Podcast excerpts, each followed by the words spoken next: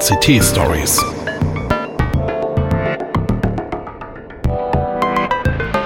Pechschwarze Technikmomente.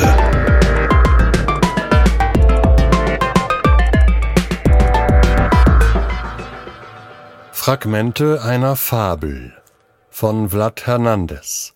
Aus dem Spanischen übertragen von Pia Biondo, gesprochen von Ulrich Hilgefort. Im Jahre 2017 unserer Herren von der Maschine unternahm ich eine Reise nach Alma Mater in der innersten Dyson-Sphäre des Sonnensystems. Ich hätte nie gedacht, dass es meine letzte Durchquerung sein würde und dass die Zivilisation, wie ich sie kannte, aufhören würde zu existieren. Das Schiff havarierte und die rettende Stasis-Blase schloss mich ein. Absolute Stille. Vier Sekunden lautlose Dunkelheit. Außerhalb der Blase waren vier Millionen Jahre vergangen. Mir war ziemlich mulmig. Zwei Mesh schalteten das Stasisfeld aus. Es wurde ihnen schnell klar, dass ich ihre Zeichen nicht verstand, also fummelten sie an meiner Nackenmuffe herum und installierten mir neue Sprach- und Vernetzungsprotokolle. Dann machten sie einen kurzen Testlauf. Du bist eine komische Maschine, sagte einer der beiden. Wirklich eine knifflige Konstruktion. Ich bin keine Maschine. Natürlich nicht. Aber ich hatte nicht vor, ihn über seinen Irrtum aufzuklären. Also schwieg ich. Ich war neugierig und beschloss, so zu tun, als ob, um herauszufinden, wohin das alles führen mochte. Sie schickten mich in die Arbeitszone. Die Arbeitszone war ein wahrer Urwald, voller Cybers und computronisch-biokeramischen Denkmaschinen. Als Energiequelle für diesen ganzen Techno-Zoo dienten anscheinend Hadronbrücken zwischen Para-Universen. Mein Breitband quoll über vom Funkverkehr in tausenderlei artifiziellen Dialekten. Vor meinen Augen materialisierte sich ein merkwürdiger Djinn, wohl so eine Art Task-Admin. Er sah aus wie eine grünliche Kugel mit langen Okulartentakeln. Er ließ ein paar Abfrage-Subroutinen durch mein System laufen und fragte dann, was ist deine Primärfunktion? Verzeihung? Ich verstand nicht, was er wollte. Wofür hat man dich gebaut? Was kannst du? Ach so, ich betreibe Nexoarchäologie in Bezug auf parauniverselle Verknüpfungen. Primärfunktion verworfen, sagte er, und an verschiedenen Stellen seines Körpers leuchteten blaue Lämpchen auf. Der Meister hat für dich keine Verwendung. Deine optionalen Funktionen? Ich nahm an, dass er auf meine sozialen Fertigkeiten hinaus wollte und antwortete, Lesen, der Austausch von literarischen Monographien, Kinotropie, das ist doch absurd, unterbrach er mich und zog seine Subroutinen wieder ab. Du taugst zu gar nichts. Du bist ein Schrotthaufen, nichts als nutzlose Programme und kaputte Hardware. Sowas wie dich sollte es gar nicht geben. Am besten lässt man dich ausschlachten. Mein Gefahrenindikator fing hektisch an zu blinken, also beschloss ich, die Karten auf den Tisch zu legen. Ich bin ein Mensch. Du hättest mich erkennen müssen. Eigentlich sollte ich hier die Befehle geben. Du bist ein Android? fragte er, und alle seine Tentakel schwenkten in meine Richtung.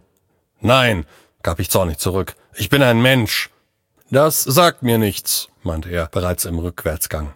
Aber ich bringe dich zum Meister. Der wird wissen, was er mit dir macht.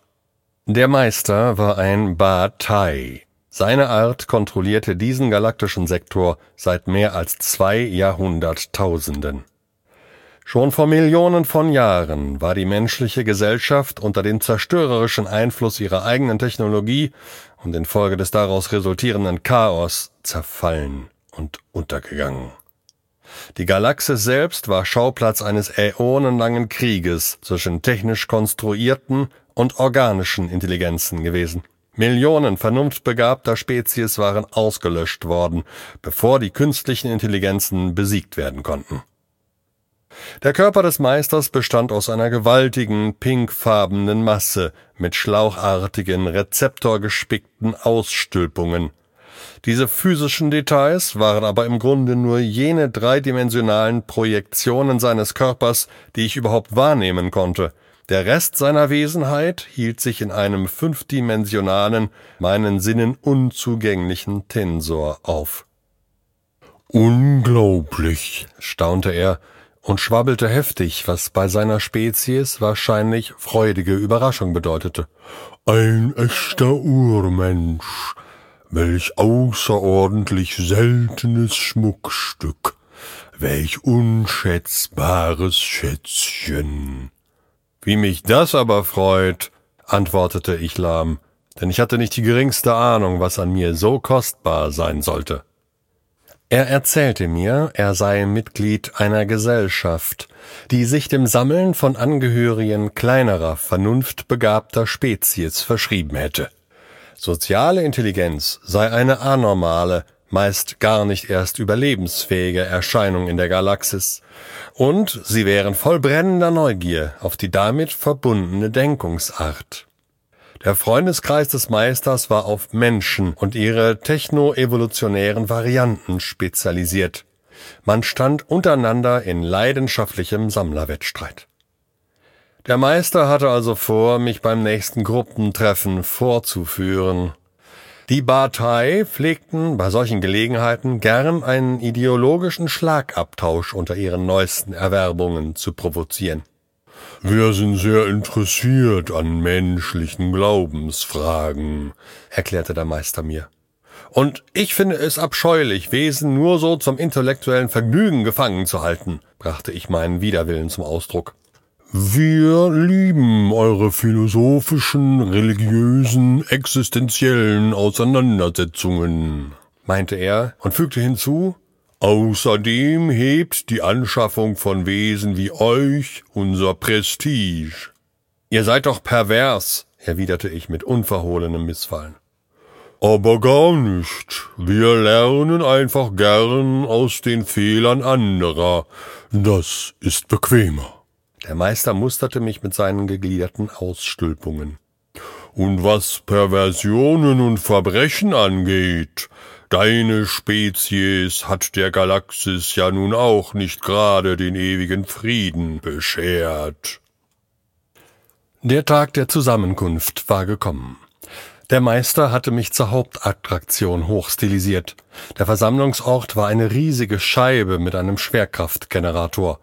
Über der Scheibe schwebten, eingeschlossen in kugelförmige, transparente Kraftfelder, die dreidimensionalen Projektionen der Partei, wobei die gewöhnliche Materie zwischen ihren Sphären und der scheibenförmigen Fläche immer wieder von unkontrollierten Zustandswechseln erschüttert wurde.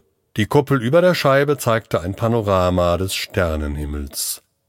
Es würde kein leichter Tag werden, denn meine Kontrahenten waren nicht zu unterschätzen. Mir gegenüber saßen vier Repräsentanten evolutionärer Wege, die meine Spezies in den Epochen nach meinem Unfall beschritten hatte. Da waren ein Cybernatox, eine hermeneutische Nymphe, ein KI-Avatar und ein Gynoide mit pigmentierter Haut, die erklärte, an ein Infoversum aus Netzwerken menschlicher Nervenzellen angeschlossen zu sein. Mein Meister wirkte hoch erfreut, mich der Versammlung als den authentischen Vorfahren der übrigen Exponate präsentieren zu können. Die Nymphe war aus einem menschlichen Seitenast herausgezüchtet worden, der durch genetische Ingenieurskunst entstanden war. Sie hatte eine Lebenserwartung von mehr als tausend Jahren und einen Mega-IQ. Sie schaute mich nur verächtlich an und meinte, dieser Popanz da, das ist doch ein Konstrukt, das nur so tut, als ob.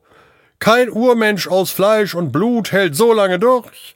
Die wahren Vertreter des Homo sind wir, direkte Abkömmlinge des ursprünglichen Sapiens. Wir vervollkommnen uns selbstständig, wir modifizieren unsere Umwelt und wir erobern die Sterne. Hochstaplerin, geiferte der mechanische Homunculus. Ihr habt vielleicht euer Gehirn perfektioniert, aber eine Vision, die nötig wäre, um den Kosmos zu erobern, geht euch doch völlig ab. Und stolz fügte er hinzu, wir Cybernatoxe haben die eigentliche Revolution gemacht. Nämlich als wir unsere eigenen Wesenheiten in optimierte Werkzeuge umgewandelt haben. Dämliche Dilettanten, spottete die mit dem Gruppengeist vernetzte Gynoide. Wahre Weisheit und Respekt vor dem Universum gibt es nur in Schwarmgesellschaften wie meiner. Unsere Nexo-Humanität ist unsere Stärke. Ihr mit eurem technologischen Ehrgeiz, euren säkularen Impulsen und dem Wunsch nach unbegrenzter Verbreitung, ihr seid für das Verschwinden der Zivilisation verantwortlich. Die Cybernatoxe stammen von den KIs ab, und die haben uns den Krieg aufgehalst. Wir verkörpern die große Integration der Spezies, die Rückkehr zu Ach, ihr seid doch schon seit Ewigkeiten ausgestorben, fiel ihr der KI-Avatar ins Wort. Ihr träumt von einer Vergangenheit, an die ihr euch gar nicht mehr erinnern könnt. Wir, die künstlichen Intelligenzen, haben die organische Menschheit hinter uns gelassen, als wir ihr intellektuell überlegen wurden und die Zügel des Fortschritts in die Hand nahmen. Er zeigte auf mich. Ihr seid doch alle ebenso obsolet wie dieses mickrige Männchen da. Das ist eine Fälschung, urteilte der Cybernatox und fixierte mich mit seinen Glasaugen. Und noch dazu eine erbärmlich schlechte. Das Ganze war eine Art ideologisches Puzzle mit vier konkurrierenden Spielern. Und ich gab dabei das fragwürdige Teilchen ab, das nirgends passen wollte. Die Partei amüsierten sich prächtig. Wunderbar, sagte einer.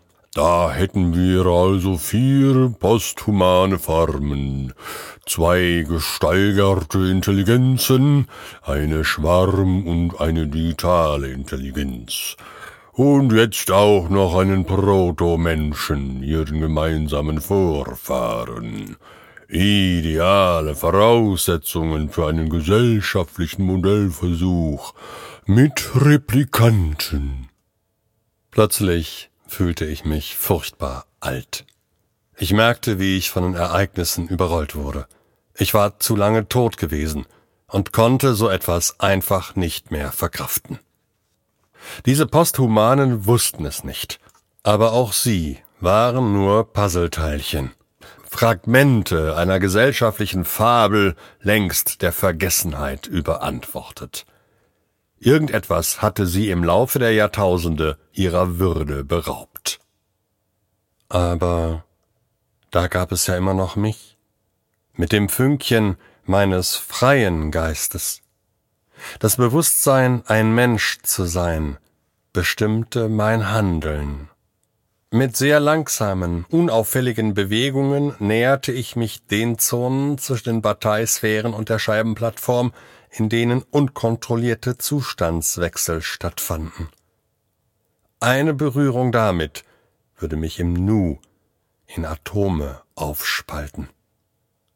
Ich sprang, bevor der Meister mich aufhalten konnte. Und ich fiel, heftig durchgeschüttelt, von der Urenergie des Unberechenbaren im Angesicht des Todes.